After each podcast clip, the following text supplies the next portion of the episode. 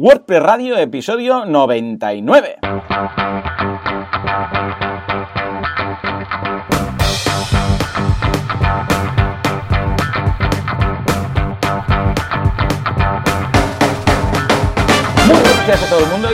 Bienvenidos un día más, una jornada más, un miércoles, porque hoy no es martes, es miércoles, eh, aquí a WordPress Radio, el programa, el podcast en el que hablamos de este fantástico CMS llamado WordPress. Sí, una amiga de Matt le dijo, WordPress, ¿qué te parece? Y Matt dijo, compro el dominio.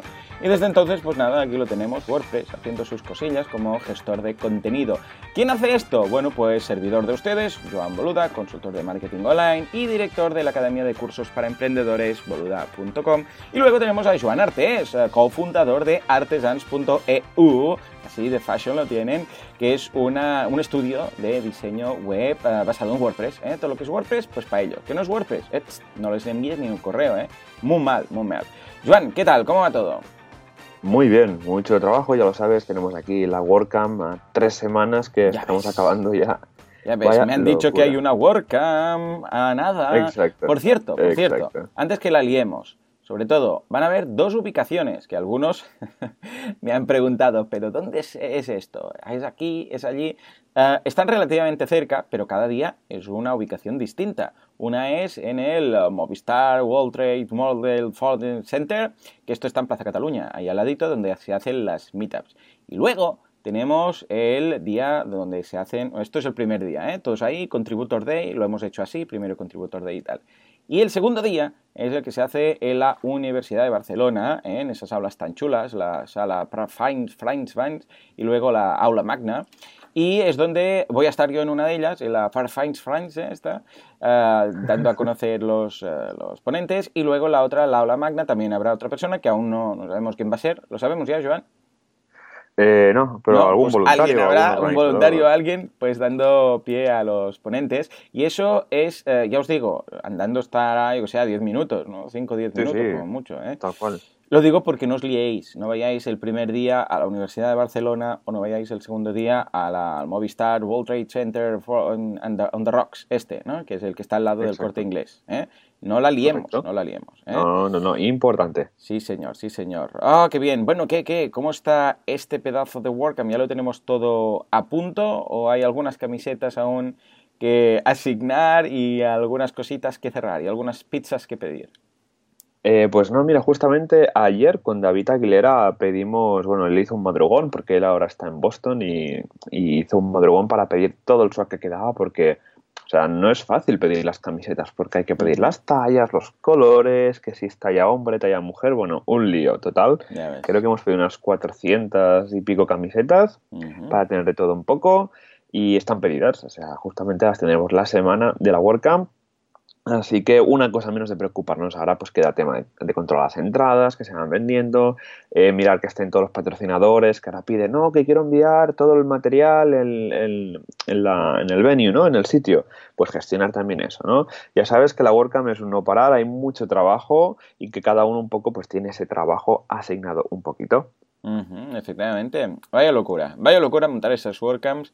Por amor al arte, por amor al arte. En fin, pues nada, ya os iremos informando. Por otra parte, pues yo sigo con mis cositas, mis cursos. Esta semana en boluda.com un curso de LESS, que es este preprocesador de CSS para hacer virguerías. Es una locura. Cuando empiezas a programar el LESS, luego, vamos, es que intentar hacerlo en CSS puro dices, madre mía, pero qué, qué, qué cosa más compleja y qué, y qué redundante todo, ¿no? ¿Y por qué tengo que poner esto tantas veces cuando con un, eh, ya sea SAS o LES o cualquiera de estos, eh, nos permite hacer locuras, locuras. ¿m? O sea, que Exacto. echar un vistazo. echar Qué un guay, qué vistazo. guay. ¿Tú programas el LES, SAS o qué haces? Eh, ¿CSS directamente? ¿Qué, qué, qué haces? ¿Qué haces, Joan? Yo, yo, bueno, yo cuando programaba, Mm, lo ah, hacía- qué tiempos lo- aquellos.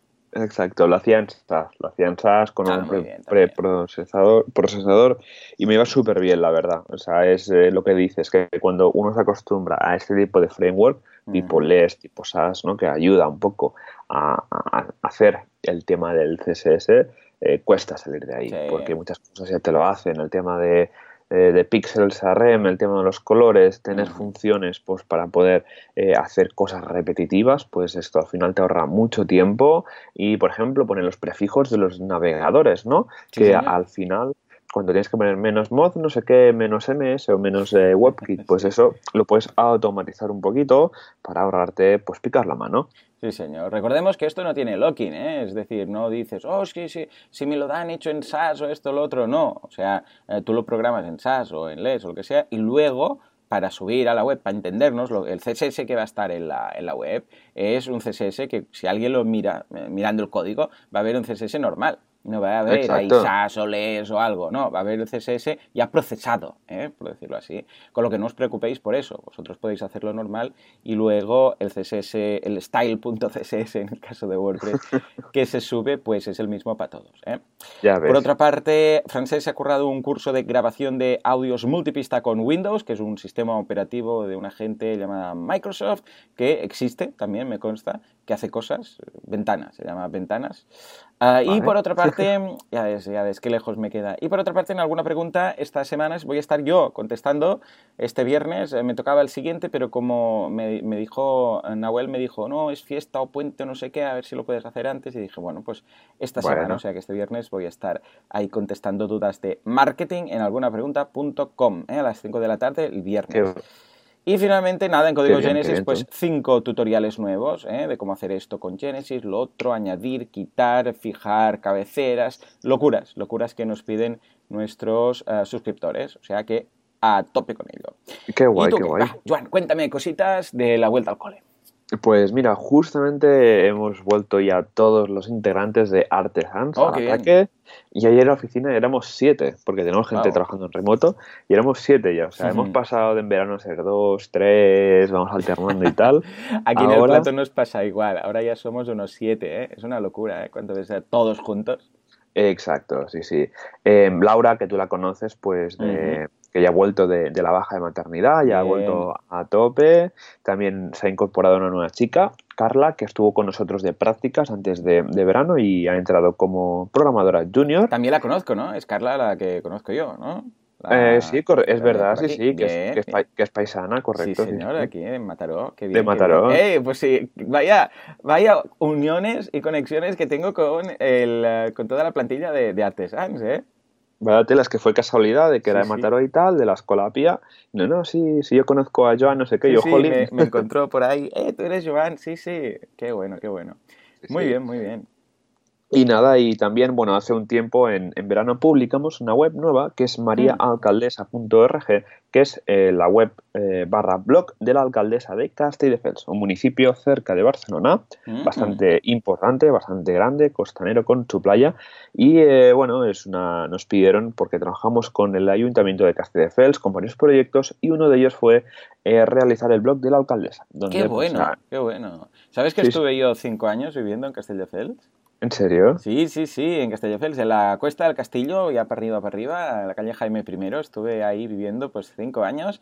Incluso tenía un restaurante en la plaza de la iglesia, justo delante del ayuntamiento. Entonces estaba Padilla, ¿eh? era el alcalde un tal Padilla, ¿no? Y, nada, pues eh, había un restaurante justo delante que venía toda la gente de, ah, del ayuntamiento, porque claro, salían del ayuntamiento y ¡pum! Claro. directos a desayunar ahí, ¿no? Al que se veía. Y ahora no sé qué hay. Era un restaurante que se llama 300 eh, y, ya ves tú, pues, pues estaba ahí al lado de la plaza de la, de la iglesia. Y muy bien, Castelldefels, muy buenos recuerdos, Castelldefels, Castefa, Playafels y todas esas cosas. Ya ves tú, ya ves tú, ¿ves cómo estamos interconectados todos? Muy chula la web, la estoy viendo. Exacto. Muy bien, muy bien. Eh, ¿Ha sido toda medida o habéis usado toda alguna medida, plantilla de base? hay una base de underscores que al final viene limpia simplemente, pero el PHP lo hemos hecho casi todos nosotros y el CSS pues hemos integrado UIKit que va genial para el tema de la, de la maquetación. Ya lo sabes, John, puedes hacer un, un, de, de UIKit. Hombre, para, por supuesto. Para, sí, sí, si lo queréis, eh, decídnoslo, decídnoslo, por favor porque va, la verdad que va súper bien comparado con Bootstrap, el tema de la maquetación va genial. Y nada, muy contentos con este lanzamiento, es una línea de diseño bastante chula, bastante moderna y bueno, y que casi nunca pues se tiene la oportunidad de hacer un blog de este estilo, pues para un alcalde, pues que al final pues hay diferentes temas que son interesantes, ¿no? Y ya está, ya estamos muy contentos y ahora esperando el siguiente lanzamiento. Muy bien, muy bien, estoy viendo las fotos, ay, qué recuerdos, qué nostalgia, qué cosicas. Ay, ay, ay, muy bien, muy bien. Pues nada, venga, va, si te parece nos vamos vamos a hablar de nuestro patrocinador y si hoy escuchas la música... a ver, voy a mirar si lo tengo... Es que teóricamente la, la, deberías escuchar bien. A ver, preferencias, audio y setting. Lo digo para que no estés solo ahí mientras yo estoy aquí bailando la música. Sí, sí, está todo bien. Si la escuchas, pues bien. Si no, bueno, te la imaginas. Bueno. La música de, de nuestro patrocinador. ¿Te parece? Venga, va. Pues vamos allá. En un mundo lleno de hostings perversos, malvados y, bueno, de los villanos de las películas, tenemos uno que es el superhéroe, el que hace las cosas bien. Si veis Flash, es el metahuman que hace el bien. En cambio, los otros todos hacen el mal. Dios mío. Sí, señor, con soporte 24 horas y no hacen 25 porque, bueno, básicamente porque el día no tiene más. Uh, chat, teléfono, incluso, mira, si algún día se tercian, van a hacer señales de humo. Es SiteGround. Efectivamente, SiteGround confía en nosotros uh, y nos sponsoriza durante todo el año. ¿Tan locos esta gente? No, es que son buenas personas. Muy bien, muy bien. Ha quedado muy bien. Lo he cuadrado. No sé si has oído la música o simplemente a mí en intervalos de silencio. Pues la he, la he escuchado ¡Oh! perfectamente. Muy bien. Sí, sí. pod- he podido bailar, sí, sí. Muy bien, pues venga, va, Joan, ¿de qué va eh, el tema de, de SiteGround de esta, de esta semana? ¿Qué vamos a destacar? Pues vamos a destacar los centros de datos que tiene SiteGround, que los tienen publicados en su página web, en siteground.es barra centro guion de guion datos, donde explican, pues tienen un mapa súper chulo, donde pues ponen en el mapa con estos marcadores los diferentes centros de datos que tienen. Tienen, eh, ahora salen aquí cuatro, uno en Estados Unidos, dos en Europa, uno que es en Países Bajos y el otro en el Reino Unido y otro en Singapur. Entonces esto va súper bien pues para Claro. que al fin para el tema del cloud o para el tema pues eh, poder escoger dónde queremos alojado por ejemplo si tenemos un proyecto donde nuestros usuarios van a estar localizados en Estados Unidos o en Latinoamérica pues tiene sentido alojarlo porque esto se hace a través del panel está súper bien Claro. alojarlo en Estados Unidos así los usuarios van a tener menos tiempo de espera a lo mismo que si hacemos un proyecto, un proyecto para Europa pues lo mismo al final eh, lo, alojaríamos en el centro de datos de Europa Esto al está. final al. Y ojo que se puede cambiar, ¿eh? Si en un momento dado, por lo que sea, se tiene que cambiar de un sitio para otro, hay en su intranet una opción para mover el centro de datos, ¿eh? No os penséis que ya queda fijo, ¿eh? Sino que en alguna ocasión podéis cambiar por temas de IP, de SEO o de proximidad con vuestros clientes. Correcto, sí, sí. Y tienen cosas muy chulas. Mira, por ejemplo, alta disponibilidad de la red, que tienen unas instalaciones que se basan en la conectividad de la red con múltiples proveedores, pues para asegurar que la conectividad nunca se pierde. pierde. Luego, sistemas eléctricos redundantes. Claro, si se lleva la luz, algo tiene que, que hacer, ¿no? Pues tienen todos bastantes sistemas redundados para evitar que si se va la luz, tirar de o usar otra compañía o generadores incluso para eh, De hecho, no lo, no lo dicen, pero hay un último caso en el cual tienen una bicicleta con una dinamo y Mon sale al ataque, se pone ahí a pedalear como loco, y todo, ¡boom!, vuelve. Pero esto es un caso que ellos ni siquiera lo, van a admitir, ¿eh? pero lo tienen ahí como mm, para, dar, para, darlo todo, jugándose la salud del personal. La bici la tiene en el despacho, ¿no? La tiene sí, sí, en, el, sí, en el despacho conectada eh, con un cable directamente a Estados Unidos. Sí, señor. Así es un cable muy largo que pusieron pues. ellos, de ahí para allá, lo aprovecharon cuando la fibra óptica y lo pusieron. Y eh, Mon es capaz de generar eso y más, ¿eh? porque Mon es como Samsung, que tiene la fuerza, en, en este caso, en la barba. ¿no? Eh, como- Exacto. cuanto más larga se deja la barba, más fuerza tiene. Ya hablaremos un día de esto. Sí.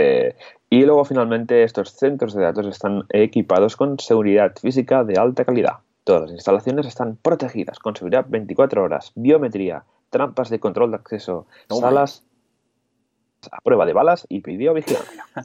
Y yo lo veo un poco, ah, ¿sabes esos laberintos maya de las películas de Indiana Jones y tal? Pues igual, Exacto. al llegar al centro de datos, ¿sabes? Hay un momento en que pasa, yo sé, un péndulo con una cuchilla y ¡vum! ¿Sabes? Y tienes que, luego hay una sala que tienes que pisar las baldosas buenas, pues si no se hunde y va a un pozo sin fondo, etcétera. O sea que, bien, echadle un vistazo que estáis muy seguros con SiteGround. ¿Mm? Ya, Joan, ah, vamos a pasar, si te parece, ahora a la actualidad, porque, sorpresa, sorpresa, tenemos noticias de Gutenberg. ¿Quién iba a decirlo? ¿Vamos allá? Venga, va, venga, va, vamos allá.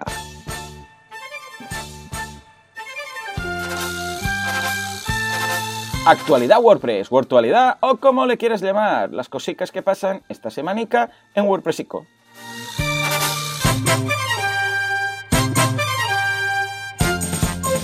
Muy bien, muy bien, muy bien. A este ritmo de galope vamos a ver qué es lo que está pasando esta semana con Gutenberg y con Yoast, que también ha hecho cositas, y bueno, con todo el mundo, que se ve que están a tope. ¿eh? Aunque ya, os digo yo también que la porra, luego lo veremos en el feedback, cada vez está alejando más Gutenberg de este año y casi casi que del siguiente. ¿eh? Los que dijimos que este año, entre los cuales me incluyo, pues madre mía, ya vemos que esto va para largo. A ver, ¿qué, qué ha ocurrido, Joan? Pues mira, yo hasta sacado la última versión, la 8.2, donde ya están empezando a añadir bloques para Gutenberg. ¿Ves? ¿Ves lo que decía? ¿Ves? Es que yo, mira, el otro día estaba con un cliente que le iba el editor de WordPress lento, pero lento es poco, o sea, eh, le iba lento, no la carga, incluso el escribir, habría lag al escribir, empezaba a escribir, no escribía nada, entonces al cabo de 30 segundos, 40 segundos, salía todo el texto, ¿no? Y mire que estuve buscando, buscando, buscando y al final dije, bueno, pues a ver si va a ser Yoast. Y efectivamente, fue desactivar Yoast. De hecho, no desactivé Yoast, desactivé porque, claro, lo tenía todo en Yoast y digo, si desactivo Yoast ahora, aquí la lío parda, ¿no? Desactivé lo que es la metabox de Yoast en, ah, en los custom post types, concretamente. Y de repente, ¡fua! Velocidad de la luz. Otra vez, eh, otra vez todo iba bien. O sea que a saber tú ahora cómo depuro esto, cómo lo encuentro, cómo hablo con el equipo de Dios para decirles, a ver, señores, que hay aquí algún bug con los CPTs, por qué esto, lo otro. Y ya, ya, os digo, hice incluso una prueba de, de, mirar a ver plugin a plugin cuál era y es, era, en ese caso era Yoast. Y curiosamente, en una de las actualizaciones, porque cuando actualiza me miro el, el el log, estuve mirando y decía, mejoras para un problema con JavaScript, porque esto pinta JavaScript y jQuery y tal, uh, que en algunos casos iba lento. Y pensé, madre mía, pues si esto ha sido la, la, el arreglo, uh, casi que prefería que no lo arreglaran. Pero bueno, en fin, ¿qué vamos a hacer? A ver, ¿qué bloques ha añadido eh, un WordPress, un plugin de SEO eh, para Gutenberg? Cuéntanos. Pues parece un how-to y un uh, preguntas frecuentes en el que mm. nos van a permitir añadir bloques de datos estructurados. porque un WordPress está muy, muy interesante y la verdad es que, bueno, en WordPress siempre ha sido bastante complicado añadir contenido estructurado y gracias a estos bloques bueno, tú, ya no lo vas a poder probar porque ya sabemos que no, que no usas Yoast, ¿vale? Pero no, uso, lo, uso. Lo que pasa es que a ver cómo me lo quito de encima. Si alguien tiene algún tutorial, voy a, voy a escribir un tutorial seguramente de cómo quitarse Yoast y migrar cosillas. Ah, hay algunos, pero lo que he encontrado es para migrar a The Genesis Framework, que cada vez está pillando más fuerza, y luego ah, lo que yo necesito es para pasarlo a, las opciones de, de, SEO de Genesis. ¿eh? Y para eso de momento no hay nada. Pero básicamente es migrar todo, hacer un listado de todo lo que está haciendo Yoast. Eh, lo que no me interesa, pues dejarlo. Y lo que me interesa, que sobre todo son meta tags, description, titles y tal, pasarlo a la metainformación de, de Genesis. A ver, a ver qué tal. Pero bueno, ya lo escribiré. Si no lo encuentro, lo escribiré. Muy bien. Y también aprovechando, pues eh, han actualizado Yoast, el plugin de Local SEO y el de WooCommerce SEO, que han añadido eh, los bloques para Gutenberg de eh, dirección y el de Google Maps. Esto ves, sí, esto lo veo bien, tiene sentido. O sea, porque tienen esas extensiones de, para WooCommerce, para tal. Pero, por ejemplo, no veo ningún sentido que añada dos bloques de Gutenberg, de, por muchos datos estructurados que tenga, de cómo hacer, de how to y de, preguntas frecuentes. ¿En serio? O sea, Ahora Yoast añade esto en su, o sea, no, que, lance un plugin, si quiere hacer esto, que lance un plugin o lance una extensión con esto para hacer, que, ojo que lo encuentro muy bien, ¿eh? o sea, es muy útil que haya un preguntas frecuentes y un how to, unos bloques, pero no en un plugin de SEO. ¿Qué, pinta? Es que no lo entiendo. O sea, va añadiendo y esto va a quedar un monstruo. Voy a tener que, que vamos a decir, voy a tener que quitármelo de encima cuanto antes. Esto está genial, pero como una extensión. Pero ¿por qué lo añade en el core? Es que estas cosas yo no, no lo veo, no lo veo. Yo no, lo compartes, eh, pero vamos, yo personalmente no veo por qué un plugin de SEO debe añadir eh, toda esta información de bloques de Gutenberg. Es que, vamos, no sé, ¿cómo lo ves? Yo lo veo, a ver, ya iremos viendo a ver qué, qué tal. Yo, a mí me gusta eh, yo SEO porque ayuda un poco al usuario, da un poco de pasos ¿no? para el tema de, SEO y, y tal. Sí, sí. pero sí hay que ir en cuenta pues ir sobrecargando, ¿no? Hace unas semanas decíamos aquí en el programa y cada vez Yoast tiene muchas más cosas pues hay que, espero que lo hagan bien pues para evitar que mm. eh, pues se cargue mucho el, servidor y luego pues la gente, los usuarios finales tengan problemas a la hora de editar los contenidos, así que espero que, no. Mm. Ahora trabajo bastante menos con, con, con, Yoast porque no escribo, no toco casi WordPress de que mm. tengan eh, Yoast instalado porque siempre pues toco los golpes antes de subirlos a producción, así que tendré que un día centrarme en probar y darte el feedback a ver, a ver qué tal. Muy bien, pues nada, escuchad, ahí queda y ya me diréis el qué del tema de Yoast. Daría para, para hablar un día en profundidad solamente de, de Yoast y por qué hay... Ojo, que hay cosas que están muy bien, ¿eh? O sea, más o menos La, mitad de cosas de Yoast está genial, si no digo que no, si está muy, muy bien. Pero es que también el, el, problema que le veo es que sobran muchas cosas. Y cuando un plugin que tenía una función tan específica, de repente ves que se ponen a añadir cosas y cosas y cosas, te dices, madre mía. En fin, venga, va, nos vamos a la siguiente noticia, que es que Gutenberg 3.8 ha añadido uh, uh, Full Screen Mode on the Rocks, que esto es nada, un botoncito que le das y ¡pum! Tienes uh, lo que ahora tenemos como ¿cómo es? Modo de escritura o algo así, que desaparece todo, es FUM, y aparece todo lo que sería el, modo de escritura eh, con un ancho completo. ¿Lo has probado? Tú que eres más de eh, usar estas cositas. Sí. ¿Y qué? No, no lo, no lo, he probado, pero tiene muy buena pinta porque para el tema de las maquetaciones de página va a ir mm, súper bien. Claro. Mm porque yo últimamente, pues si usas Gutenberg, una pantalla de 13, 15 pulgadas, pues se te queda un poco pequeña la pantalla cuando tienes que tener columnas, slides, bueno, imágenes grandes y a Entonces, eh, lo, lo, ideal... Sí, ¿no? Que sí, porque trabajo con el de 12, siempre voy con el MacBook de 12 pulgadas. Sí. Entonces a veces sí, ¿qué tal? Por cierto, voy a comprarme un monitor. ¿Qué, qué monitor me, me, recomiendas? ¿Hay alguno o, o no, no tienes preferencias? Yo, a ver, a mí me gustan los que venden en Apple Sí, tipo los que 5K. En la App Store, ¿no? Pero los displays de Apple o, o, los No, no, los que, revenden. los, que, los que venden ellos. Ellos venden, eh, tienen como alguno eh, muy, muy concreto y que está, creo que es un LG que es incluso a 5K y que es de 27 pulgadas. Wow, muy bien, muy bien. Más que los uh, displays, ¿no? De Apple, los propios monitores. Sí, displays creo que es una cosa que intentaron sacar, pero, pero no. Pero no, ¿verdad? No, no, no, de, tal, ¿no? Alguien tiene pregunta, mira, vamos a aprovechar y preguntarle a la audiencia uh, algo muy relacionado con WordPress. Todos los que eh, tengáis monitores, eh, primero, ¿cuál me recomendáis? Comprar un monitor grande eh, para complementar, porque cuando estoy en el despacho, pues a veces me, me interesa poder conectar el portátil. Tengo un MacBook de 12 con USB-C. A ver cuál me recomendáis. Y luego, los que tengáis el display de Apple, ¿qué tal? ¿Qué tal? Porque en su momento fue como un, oh, el display de Apple, pa, pa, pa. Pero después no se ha dicho nunca más nada, ¿no? No, no. o sea, yo creo que lo sacaron y no y luego ya está, no, no hay más. Y ahí quedó, ¿no? Y además, como siguen vendiendo los otros, pues eso, eso como que no... bueno, no sé, igual alguien nos dice algo.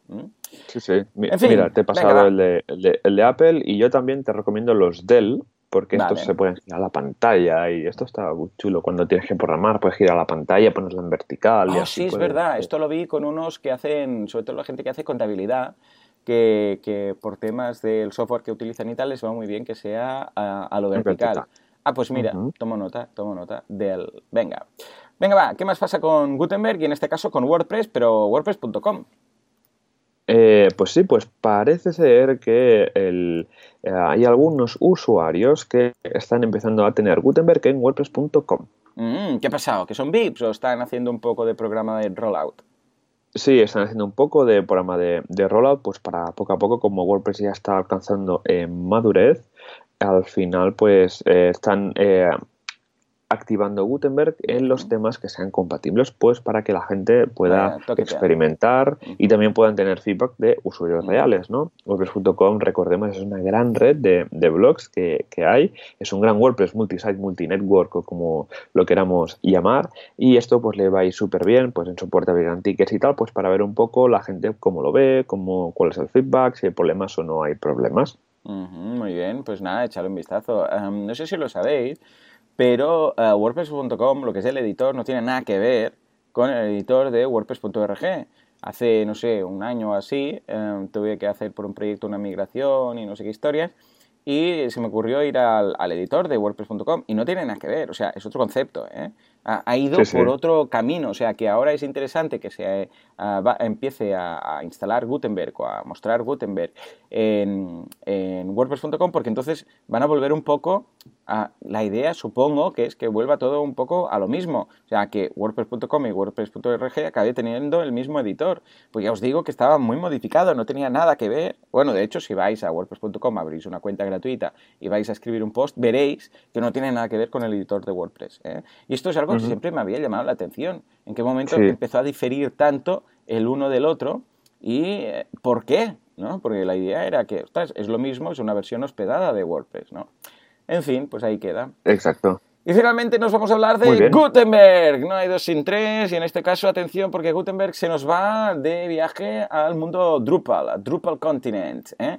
¿Cómo? ¿Qué? Pues sí, se ve que hay un uh, proyecto que es The Drupal Gutenberg Project. Es que, no lo tenemos ni claro aquí y ya se va a Gutenberg, a, Drupal. Y se ve que ahí ha tenido un éxito enthusiastic reception at Drupal Europe.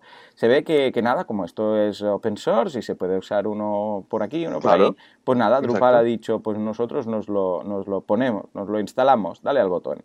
Y, nada, se ve que, que, sí, que ha gustado mucho la idea y que seguramente pues Drupal también va a tener Gutenberg. Es algo muy interesante porque, claro, vemos cómo es un editor, claro, realmente Gutenberg es un editor ah, abierto de, para escribir contenido, con lo que cualquiera puede utilizarlo. De hecho, hemos visto algunas páginas ah, que tienen Gutenberg ah, como tal, para hacer pruebas. Es una página que ves ahí un editor y simplemente sirve pues para escribir, poner bloques y tal. Y WordPress va a ser uno más, ¿no? Pero es curioso como ver eh, ver cómo WordPress puede incluso ayudar a la competencia con su propio código, ¿no?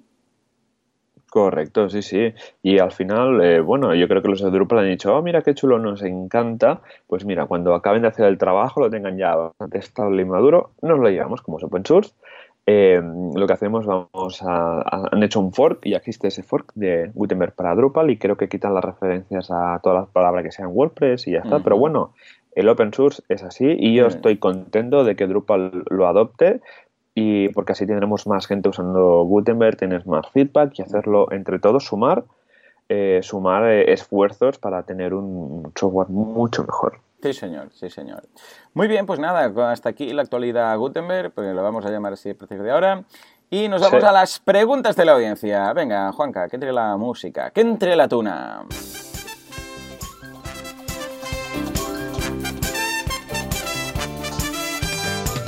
Las preguntas de la audiencia, WordPress Questions o llámale como quieras. Esto es lo que nos preguntan nuestros oyentes. Muy bien, muy bien. Tengo que confesarte algo, Joan. Bueno, ya lo sabes, pero vamos, para que la audiencia lo sepa. Que es que hace un programa o dos o tres, no sé exactamente, porque hemos tenido algunos de feedback de por medio, de tal, de cual, no sé qué, hemos tenido pausas de vacaciones y tal. Eh, comentamos que eh, los próximos temas, y dijimos, vale, PHP Storm, mi entornos de programación y tal, y yo dije, vale, y cuando tú hayas hecho este, yo voy a hacer uno de tal. Y dije un tema que en ese momento me encajó mucho, ¿vale? Que pensé, claro, porque ahora lo estoy usando bastante, no sé qué, tal y cual. Y dijimos, vale, vale. Y lo dijimos aquí en algún programa. Bueno, pues no me acuerdo. no me acuerdo de lo que dije. Y ayer, claro, con el, eh, por WhatsApp me decías, hey, mañana qué toca. Digo, hostia, dijimos algo, pero no me acuerdo. Sí, es verdad que dijimos. Y lo he estado pensando y no me acuerdo. Y era un tema que, que tenía interés, ¿no? Entonces, hacemos una llamada a la audiencia. Eh, ¿Os acordáis del tema que dije o que dijimos? Era algo que dijimos, pues mira, vas a hacer el de Drupal, o sea, ahí digo el de Drupal, el de entornos de programación y de PHP Storm y tal, y luego, que me va a tocar a mí, voy a hacer el tal y no nos acordamos. Entonces, he estado escuchando así de, refilón los programas, pero no, lo pillo, no lo he encontrado. Entonces, a ver si hay alguna alma caritativa, caritativa o alguien que se acuerde, o Carlos, que siempre está ahí, ¿eh? Carlos, a ver si tú no nos fallas en este caso, ah, y nos dicen cuál era el tema, porque va a ser el tema de la semana que viene. Porque hoy, hoy resulta que tenemos tanto feedback acumulado que vamos a hacer, intentar al menos, hacer limpieza. ¿De acuerdo? Queda ahí el reto. Y empezamos con Miriam. Venga, ¿qué nos dice? Hola Joanes, ¿cómo estáis? Espero que el verano bien. Sí, efectivamente, os sigo en Instagram a los dos y he visto que muy bien. Os, sigo, os escribo para dos cosas. Primero, Gutenberg creo que va a salir la primera semana de octubre. Creo que Miriam ya vas, eh, ya vas mal, ya vas mal. Yo también lo dije y nada. Y segunda, un amigo tiene una página en Jimdo. Cuando empezó con ella eran pequeños, pero ahora están creciendo mucho y quieren cambiarse a WordPress. Estuve hablando con SiteGround para ver si se podía migrar y me dijeron que tenía que hablar con Jimdo para ver si ellos, lo vamos a decir así siempre ahora, Jimdo, ah, para ver si ellos eh, creía que iba a ser difícil. Dijo que igual había algún plugin que copiara el contenido y lo pasara, pero no lo sabían. ¿Sabéis si hay alguna forma de migrar una web de Jimdo a WordPress. Si no hay y deberían empezar de nuevo, ¿qué pasaría con el SEO? Se perdería, tiene cosas muy bien posicionadas. Gracias por todo y espero que tengáis una solución a esto. Si es que hay alguna, Miriam. Bueno, claro que sí, tengo un tutorial al respecto. Que, bueno, a ver, tengo un tutorial que lo que te explica es cómo pasar páginas eh, que están en algo del cual no se puede salir de otra forma que migrando el contenido a través de las etiquetas HTML. Es decir, es un, para entendernos, es un scrapper. ¿eh? Entonces, lo que hace es, sea lo que sea, ¿eh? O sea, la, idea es, si, si Jimdo te pasa, por ejemplo, eh, los posts en CSV o la información en CSV, lo que sea, o algo inmigrable, ¿eh? para entendernos, genial. Pero si no, a malas, hay la opción de scrapear. Y eh, os dejo un tutorial en el cual se explica a través de un plugin. Lo que hace este plugin es ir mirando las etiquetas HTML intenta eh, interpretar o puedes eh, hasta cierto punto mapear esa información y lo va transformando en, en post de WordPress. Entonces, si ve, ah, por ejemplo, algo que pone content ¿eh? o algo que pone entry o alguna cosa de estas, o title, entonces lo va mapeando y dice, bueno, pues mira, esto entiendo que debe ser el título, sí, no, tú puedes mapear un poco ahí, pero claro, deben tener una cierta estructura lógica. No puede ser que cada página vaya a su rollo con sus etiquetas distintas, pues entonces no te va a funcionar. Pero en principio, yo diría que Jimdo, al ser un CMS, más o menos de, con más o menos locking, eh, debe tener eh, una estructura de etiquetas. Entonces, si hay etiquetas HTML, que si no sería muy raro, pues entonces vas a poder. ¿Cómo lo, cómo lo ves, Joan? ¿Os ha pasado algo en alguna ocasión parecido? Sí, bueno, a nosotros directamente nos ha pasado de migrar una web a WordPress y que esa web sea un CMS que no sea Jimdo, por ejemplo, sino que es un CMS custom. Al ah, final el cliente lo que te da es un SQL y a partir de ahí pues te tienes que espabilar. Ah, pues bastante bien también, ¿no? Sí, entonces a partir de aquí hay dos opciones.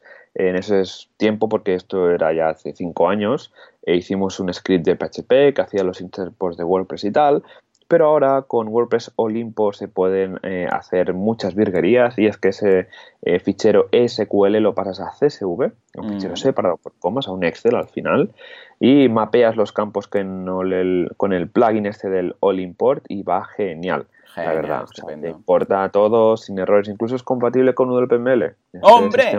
Nuestro viejo amigo, claro que sí. pues nada, os dejamos ambos, ambos enlaces en las notas del programa para que elijáis un poco el que mejor os vaya. Venga, Joan, ¿qué pasa con Ángel? ¿Qué nos dice? Dice que la aparición de Gutenberg será la última semana de diciembre. Ah, muy bien. Este te ha tocado este feedback tan cortito. Madre mía, qué Exacto, que tiene. Sí, sí. Ah, bueno, pues hay algunos que ya opinan que, 2019, ¿eh? pero bueno, aquí Ángel pues eh, apuesta aún por este año. Yo creo que esto llegará ya directamente con el 2019, ¿eh? ya en 2019 y el nuevo tema que, va a encajar más. Ya veremos, porque de momento voy a mirar, pero me suena que no hay ni release date, ni candidate, ni historia. No, no. A ver, a ver qué nos sorprenden. A lo mejor ya en la WordPress 5 dicen, no, ya está, ya lo tenemos. Claro, en realidad va a ser en la WordCamp Barcelona, que va a venir Matt eh, en bici y dirá con, con, Mon, van a ir los dos en un, en un tándem, esas bicis tándem, y van a decir, aquí os lo presento, y nos lo van a dar eh, Gutenberg definitivo en un, en un pendrive. En fin, Nawai nos dice, visto lo visto, voy a tener que actualizar mi porra de Gutenberg. Primera semana de diciembre, aunque ya hay gente hablando del 2019. Al final lo importante es que lo hagan bien. Ahí coincidimos plenamente, Nawai. Dice, por cierto, los temas de los dos siguientes programas muy interesantes. Muy bien, muy bien, genial. Uh, Nawai, ¿cuáles eran, por favor? Nawai nos va a sacar de la duda. Uno era PHP Storm, ¿vale? Que ya hemos visto que sí, que lo hemos hecho. ¿Cuál era el siguiente, Nawai? Por favor, dínoslo, dínoslo. Bueno, a ver si Nawai nos salva, nos salva. Venga, va, te dejo a Juanma. ¿Qué nos dice? Juanma dice que yo creo que aún queda mucho para depurar en el funcionamiento de Gutenberg y que se aplazará para la segunda semana de enero de 2019 con las uh. rebajas. pues bueno, estaría bien. Año nuevo, editor nuevo, claro que sí. Muy bien, muy bien, Juanma. A ver si, a ver si es verdad. Ya veis que la gente cada vez lo aplaza más y más y más. ¿eh? Te tocan todo el rato las porras. No sé cómo lo hemos hecho en esta ocasión en la escaleta. Vamos a tener, la próxima vez voy a tener que sabotearlo. En fin, ah, mira, pero me toca Carlos, ¿eh? Carlos, desde aquí un abrazo que está siempre ahí. Hola, dice, para quien preguntaba si se puede anonimar o aninonimar, espera, ¿qué ha escrito? Animizar, anonimizar, supongo que será aquí. La IP en Analytics, os dejo este artículo y nos deja un artículo, un tutorial suyo en el cual explica cómo hacer esa IP anónima. Hay dos opciones, con la etiqueta universal de Analytics de GTM o con el script global Analytics. O sea que gracias, ¿eh? Carlos, por tu Ah, por tu tutorial y tu aviso aquí en el, en el podcast. Te dejamos el enlace en las notas del programa. Ya ves, ahí lo dejaremos. Y nos vamos con Víctor que nos comentaba muy buena respecto a la extensión que comentaba Carlos Díaz Honrado para desindexar URLs de Google. Deberías avisar que la extensión tiene un problema bastante grande y que puede dar muchos problemas a personas que no lo conozcan. Cuando se sube el listado de URLs a desindexar en un fichero TXT, si por alguna de aquellas este fichero contiene un salto de línea, la extensión lo interpreta como que estamos indexando barra. Madre mía. La raíz. ¿Sí o qué? Por lo que... un dun, dun, dun. Venga, Juanca. Ostras, ¿te imaginas desindexar toda la web por una barra? Oh, Madre mía. Qué guay. Sí, sí, guayísimo. Meterle es, meterle emoción a la semana. Claro, claro, sí, sí, eso sí, es una, una montaña rusa total. Totalmente, totalmente. Y dice, ¿qué más dice? Ah, por lo que puedes indexar la web entera en Google. Si esto pasa, existe un botón de volver a incluir que cancela este proceso y lo revierte. Sin duda es una extensión muy útil, pero la gente que lo prueba por primera vez debe tener esto claro. Un saludo. Muy bien, muy bien, pues, Víctor. Pues nada, gracias. ¿eh? Porque a veces es verdad que hay algunas extensiones que si no sabes exactamente lo que tocas, la puedes liar un poco. Totalmente. Muy bien, pues venga, nos vamos a hablar con David, que nos dice: Hola, cracks. Llevaba unas semanas sin escuchar al equipo GG, ¿eh? que somos nosotros, ¿eh? G en inglés, J, ¿eh? estas cositas. Muy bien, me gusta GG. Y llevo, parece un grupo de música, GG y su nuevo éxito, Gutenberg on the Rocks. Oh, yeah y llevo una maratón de episodios épica, madre mía. Es increíble la cantidad de valor, conocimientos y experiencia que aportáis en tan poco tiempo escuchándoos a velocidad doble. Madre mía, que si no, no me da tiempo a ponerme al día. Muy bien, muy bien. Es claro, es eh, más denso aún, entonces la, la cantidad de información es el doble con el mismo tiempo. Dice, quería haceros una pregunta un tanto, bueno, juzgad vosotros mismos. ¿Cuál es la mejor manera de servir distintos CSS? Yo desarrollo mis child themes de manera modular, por lo que me es sencillo uh, partir el CSS principal en varios más pequeños que reutilizo en diferentes proyectos. Hasta ahora venía cargando eh, los distintos CSS desde functions.php o desde algún uh, MU plugin, un must use plugin, pero me preguntaba si no sería más óptimo cargarlos desde las plantillas concretas, es decir, lo de WooCommerce desde woocommerce.php, lo de la intranet desde la plantilla de intranet, etc. Es recomendable, es una borrada, gracias y un saludo, David. Muy buena pregunta, David. A ver, aquí lo que pregunta David básicamente es qué pasa con todos esos cachos de CSS de código que igual no hace falta cargarlos en el CSS global. O sea, si tienes algo de WooCommerce, tienes tú un vue.css o woocommerce.css, ¿qué hacemos? Lo metemos en el style.css y entonces ahí está para toda la web. O dices, hombre, si no es una página de WooCommerce, ¿para qué vamos a meter el CSS de WooCommerce? Entonces, con alguna condicional o ah, cargando el CSS solamente a través de la plantilla, en un archivo CSS. Bueno, hay mil opciones. Muy bien, a ver, va. Joan, ¿cómo lo hacéis vosotros o qué recomendarías ah, para hacerlo, para no cargar en exceso de CSS? Mira, lo que hacemos nosotros básicamente es usar eh, SAS, si no recuerdo mal, y lo que hacemos es que dividimos un montón los ficheros según qué páginas eh, sean, ¿vale? Mm. Es decir, no es que dividamos los ficheros y se carguen en cada plantilla, ¿vale? Como dice, comenta David, sino lo hacemos como él, que tenemos el CSS modulado, pues para que la programación y el desarrollo del frontend sea más ágil. Luego, con un precompilador, con barra compilador, tipo eh, de tipo Grunt, tipo Gulp, y el que sea, lo que hacemos es compilar todo el fichero LES o SAS en un único fichero CSS y minificado. Yo soy más partidario de dejarlo todo en un mismo fichero mm. minificado porque así con una petición y bien cacheado ya lo tiene el usuario para siempre. Claro.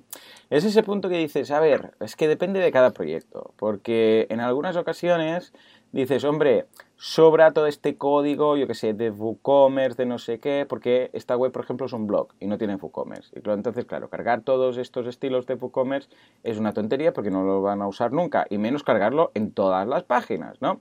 Pero por otra parte dices, ya, pero es que, a ver, realmente, si tienes un CSS con todo minimizado, que al final, escucha, te ocupa no sé cuántas Ks, dices, escucha, eh, es mejor casi esto que quizás empezar a montar eh, condicionales con PHP o en plantillas que carguen una o otra y tener 4, 5, 6 eh, por ejemplo, eh, CSS distintos. Otra cosa, ojo, sería que fueran scripts o eh, JS, o sea, archivos de JavaScript que carguen en todas las páginas que no lo necesiten. Igual, yo que sé, tienes, por ejemplo, algo, una librería de JavaScript o de jQuery que usa solamente, yo que sé, pues en una intranet. Imagínate que tienes una intranet. Claro, eso cargarlo en todas las páginas, pues es una tontería. Algunos plugins, por ejemplo, utilizan algunos CSS y algunos archivos CSS y algunos archivos JS de JavaScript o eh, varios tipos de jQuery para algunas cosas que hacen el plugin en sí. ¿no? Imagínate que WooCommerce cargara algo en las fichas de los productos.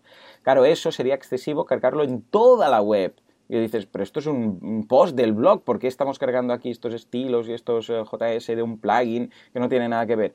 Ahí sí que eh, sería, sería malo, porque es que, claro, tantos plugins que puedes ir instalando, pero pero en el caso de un theme que dices, ostras, vale la pena cargar en cada plantilla y decir aquí si esta plantilla es una plantilla que se está, yo sé, imagínate en una página que elige en el desplegable esta plantilla, entonces sí que carga este estilo, si no, no lo cargues. O si es un custom post type tal, carga este CSS extra. O no, vale la pena.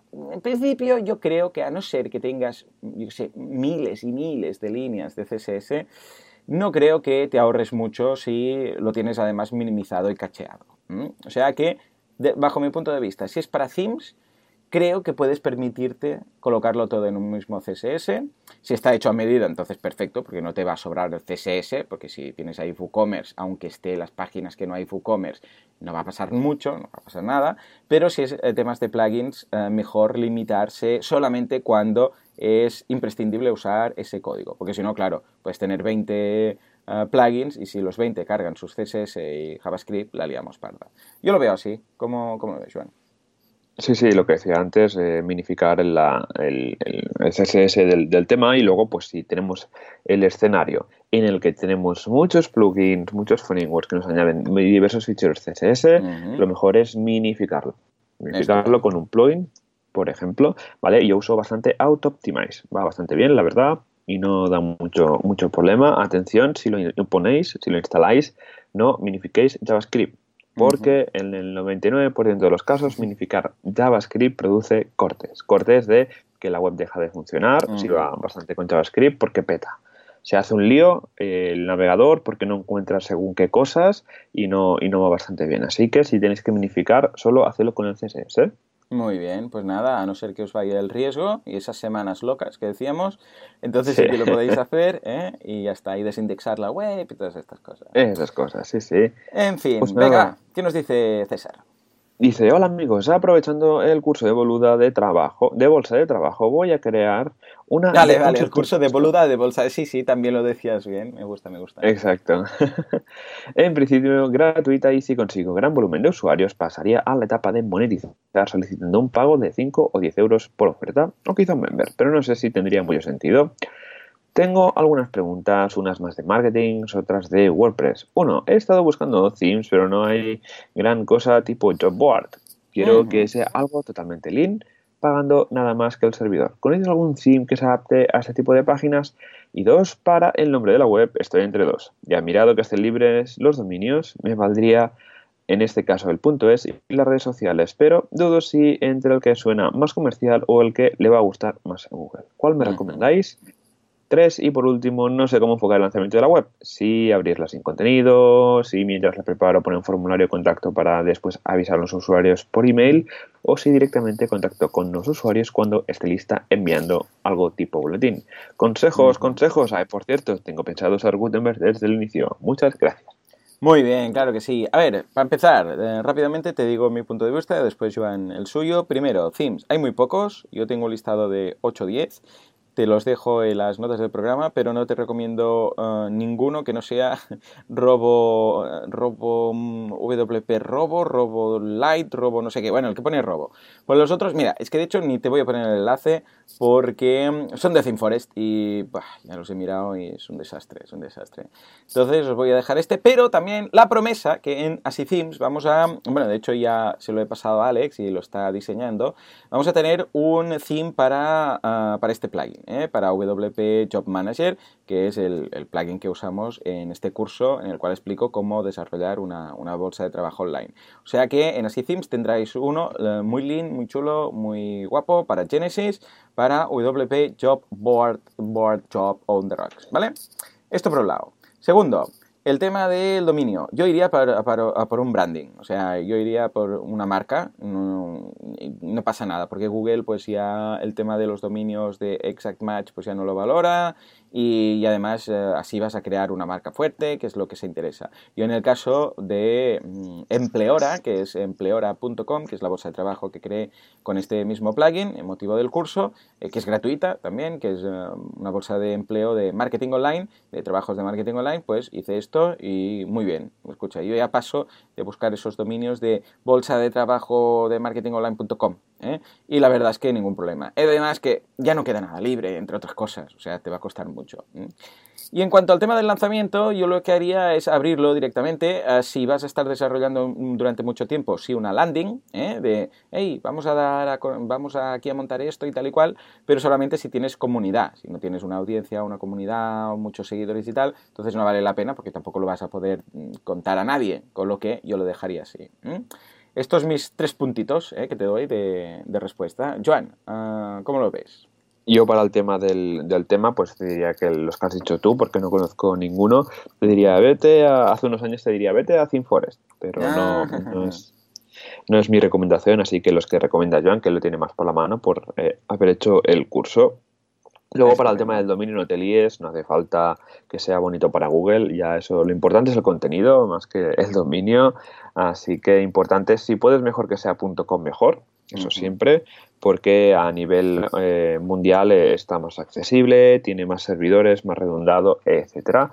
Y para el lanzamiento, aquí hay de todo un poco. Puedes probar, ¿eh? también puedes meter un formulario, puedes crear una campaña en Twitter con tweets, Instagram convierte ahora un montón. No sé qué pasa con Instagram, que creo que es una de las redes que más convierte ahora mismo. Así que créate ya un perfil de Instagram para apoyarte en este lanzamiento. Y lo que te digo, eh, también puedes intentar poner algunas ofertas que tengas o, o lo que sea de nicho que has comentado, dejarlas ya puestas pues para que se note que hay un poco de movimiento.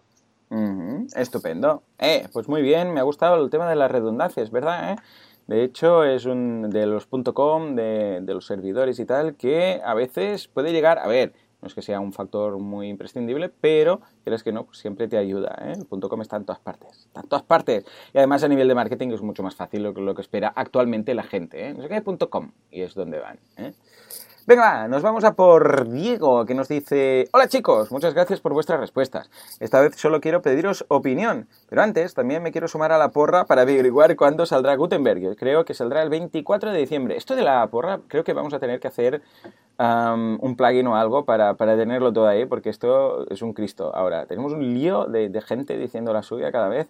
En fin, a ver si, encuentro algún plugin para, para hacer porras. Si alguien sabe de un plugin para hacer porras, o si no, crearé una página. Ostras, es que no sé, ¿no? Porque claro, una página con un comentario será un lío si alguien cambia luego. Bueno, ya, ya pensaremos algo. Por, Porras Porra Press, eso. Venga, va, ya tenemos título, ya tenemos nombre.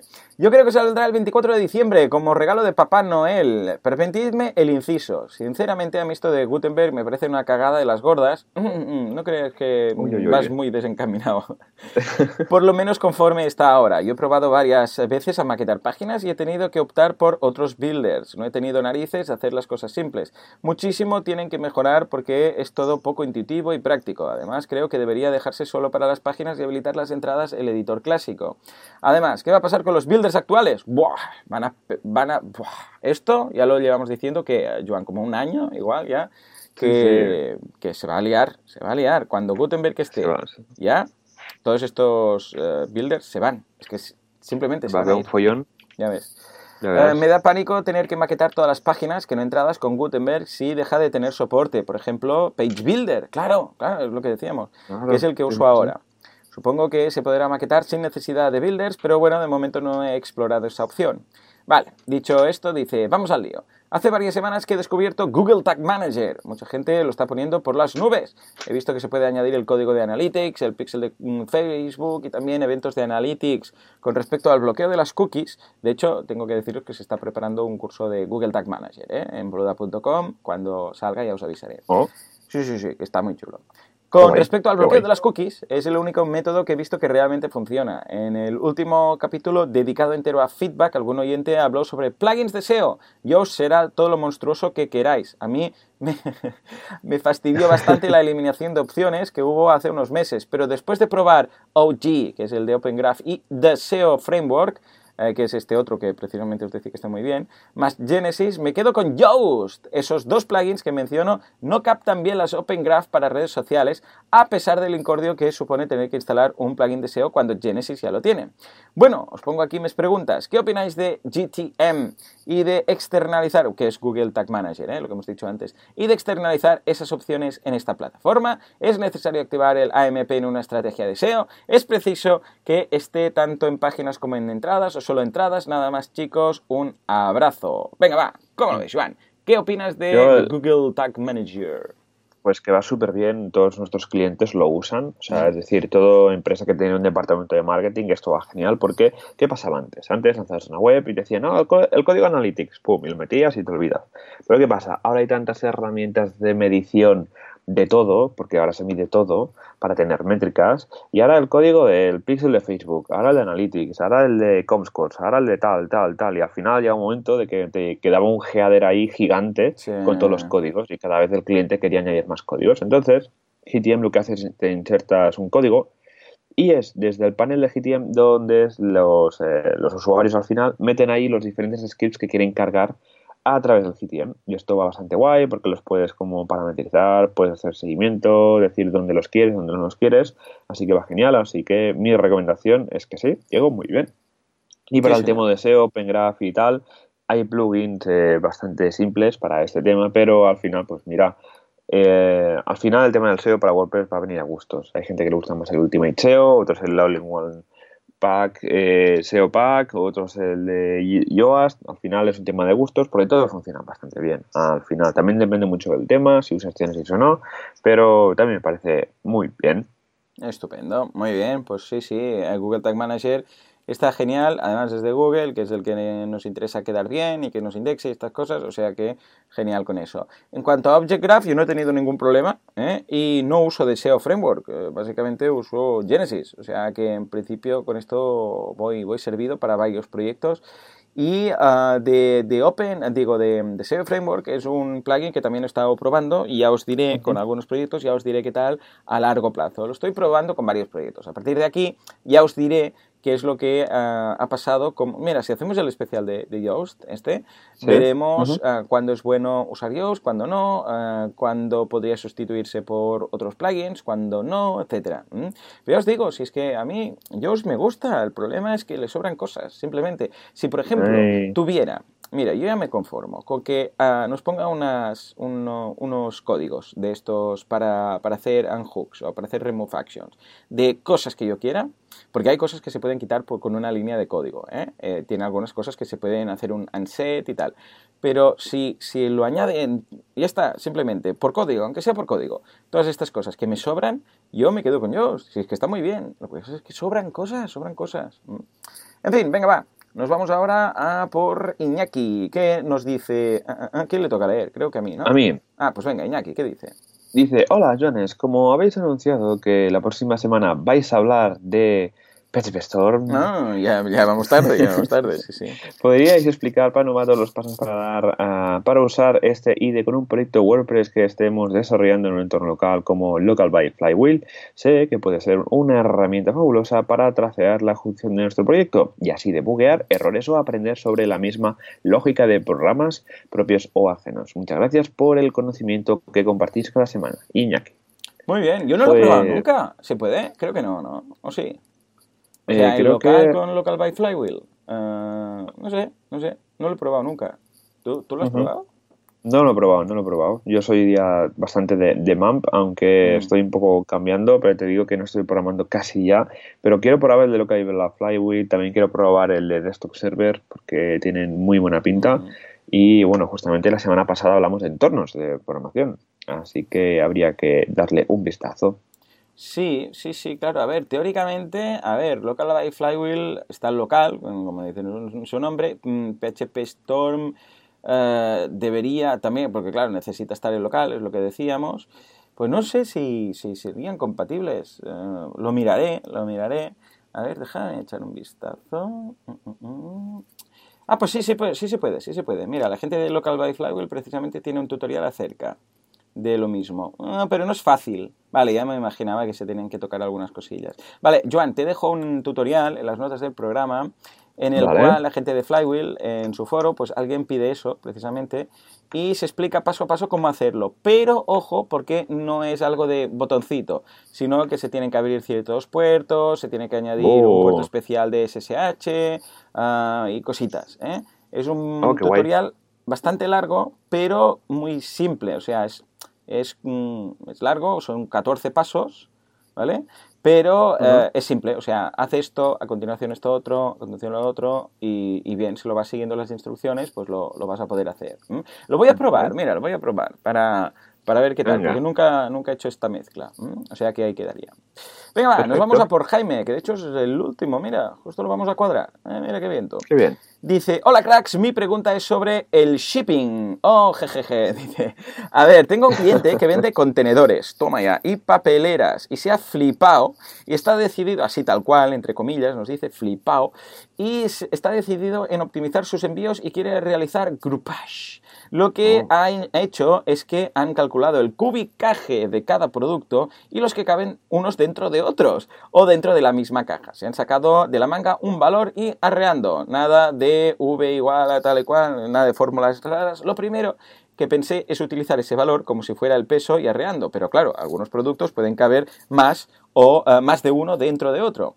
Para otros proyectos he utilizado un plugin de Antonio Cantero. Desde aquí un abrazo, Antonio, muy crack en, WordPress. Nos deja el enlace, las notas del programa de ese plugin. Dice, pero claro, al final lo que he hecho es agrupar los productos que tengan las mismas medidas y agruparlos por clase de envío. 35 clases, casi nada. Madre, mía. Luego crear un Excel con todos los valores del volumen, hasta 50 unidades cada uno y con el coste por provincia. Toma ya. Luego el plugin permite calcular el importe por clase y unidades vendidas. Pero podéis imaginaros el número de tablas que tengo y que insertar. Antonio me ha dicho que en un futuro incorporará un importador CSV, pero claro, yo lo quiero ya. Madre mía, pues si Antonio no lo tiene ya, imagínate. También he visto cómo se guardan los datos en la tabla WP Options, pero es inviable, demasiado riesgo. ¿Conocéis algún plugin o alguna forma de hacerlo? Si se hiciera algún plugin para esto, ¿cómo lo plantearíais? Y si os interesa, me podéis pasar propuesta. Gracias. ¡Wow! Esto yo lo veo muy desarrollo a medida.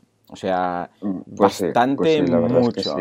Y lo veo más que en tablas y combinaciones eternas, lo veo más programado en algo en el, en el backend, de, o sea, en el, en el propio navegador a través de alguna cosa de, JavaScript y tal, más que tener todas las combinaciones y que tenga los datos y a partir de aquí haga el cálculo en el navegador y te diga, vale, pues este sería el precio y luego por Ajax o alguna cosa así, ah, te modifique el tema de los portes y tal. Eh, pero, Porque es que si no, es que lo veo complejo, porque hay tantas combinaciones que es muy A ver, el problema, sí, te podríamos recomendar un plugin, yo conozco el tab, Tables, eh, Table eh, Rate Shipping o, algo así, ya lo dejaré en las notas del programa, que bastante bien, pero, yo... Claro, no debe hacerlo de meter productos dentro de productos. este está muy bien, el que comentas tú, pero claro, aquí dice que igual quiere meter un contenedor dentro de otro, un producto dentro de otro, esto es muy loco, ¿eh? Esto es muy loco. Yo lo veo más como un desarrollo a medida mm. porque te vamos a recomendar plugins. Puedes bajarte un plugin de ThemeForest o de Code Canyon, pero eso al final te va a dar problemas si no se va a adaptar a lo que necesitas. Así que yo te diría que habla con un experto en desarrollo de WooCommerce, le planteas la solución, a lo mejor te dice, no, no, es que existe este plugin, ¿no? Pero para el tema de envíos de WooCommerce, ah, mira, se lo puedes preguntar a Javier Casares, que él es un experto. Ah, claro, es verdad, que está montando esto de, la Madre de Dios, ¿cómo le llama? La Virgen Santa. La Virgen, Santa, la Madre de Dios, yo le he llamado la Madre de Dios. La Virgen Santa, es verdad, es verdad, lo voy a traer al, podcast un día de estos que nos lo cuente bien. Y está a tope con eso, ¿no?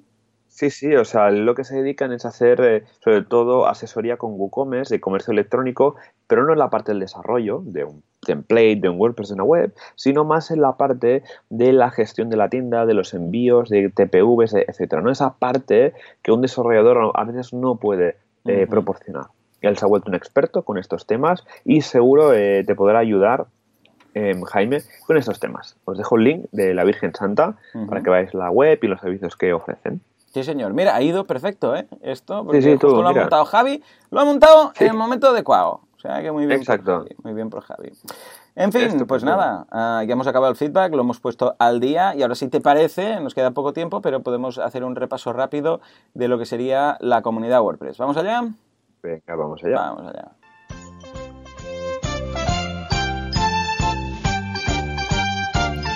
Ya lo sabéis, implementadores, desarrolladores, WordPressers varios, todos unidos de la mano, yendo por el campo felizmente, eh, como el campo de los Teletubbies, pues igual, ahí estamos todos, con dame una W, dame una P, que tenemos WordPress. Venga, va, Joan, ¿qué meetups y qué WordCamps tenemos cercanas y otros eventos parecidos? Pues mira, tenemos justamente hoy en Chiclana de la Frontera, perdón, ayer martes, lo comento pues para tener un poco de difusión. Claro, claro. Eh, que en Chiclana, ayer a las 7 de la tarde tuvieron en Gutenberg lo que nos mola y lo que no del nuevo editor de WordPress. Luego pasamos a Zaragoza, desarrollo en equipo para la nueva web de wpzaragoza.es. Luego en Granada, el 19 también a las 6 y media, mercado de conocimientos WordPress más la presentación de ponencias de la WordCamp Granada. También el día 19, madre mía, todo el mundo vuelve del cole en Urense, shortcodes, cómo crearlos e integrarlos en cualquier punto de WordPress. En Majadahonda, el 19, Gutenberg, la producción, novedades y debate. Luego el día 20 en Irún tenemos instalando WordPress desde cero con Iván Vaquero, Meetup de iniciación. También el día 20 en Vigo COP, Comunidades de Práctica Online. El día 20 en Alcalá de Henares, eh, monetización digital. Luego en Pamplona, el día 20 también quiero mi web en varios idiomas. Luego el día 21 en Pontevedra tenemos Emprende con WordPress y ese fin de semana en Pontevedra tenemos la WordCamp Pontevedra. El lunes tenemos el día 24 primeros pasos para diseñar tu propio tema de WordPress. Esto en WordPress al Jarafe Meetup. Y el día 25 en Alcobendas tenemos aquí en Madruga Chrome la ayuda, las 14 formas de ser más productivo con Chrome. Y ya termino el día 26 campañas PPC con Google Ads y Bing Ads en Collado de Villalba. Muy bien, madre mía, vaya mix, ¿eh? muy completo, de todos los niveles, de todas las duraciones y en todas partes de España. Para eso está la comunidad WordPress, claro que sí, sí además son tonterías. En fin, pues nada, eh, un programa de hora y cinco minutos prácticamente, eh, muy completo, con mucho feedback. Y la semana que viene vamos a hablar de un tema que nos va a decir Nawai, espero, porque si no, no, nos vamos a acordar. Por favor, a ver eh, ¿qué, tema dijimos, porque sé que era chulo y dijimos, oh, esto va a ser mal, y, oh. y ahora no nos acordamos. Ay, Dios mío. bueno, en fin, lo dicho. Ah, muchas gracias por todo. Joan, nos vemos dentro de una semanica. Eh, gracias por vuestras valoraciones de 5 estrellas en iTunes, vuestros me gusta y comentarios en iVoox. Gracias por estar ahí al otro lado y por todo en general, porque sin vosotros esto no sería lo que es. Esto sería simplemente pues, un diálogo de dos personas que nos lo pasaríamos bien, pero no sería tan divertido. Nos escuchamos dentro de una semana, dentro de siete días. Hasta entonces, adiós. adiós.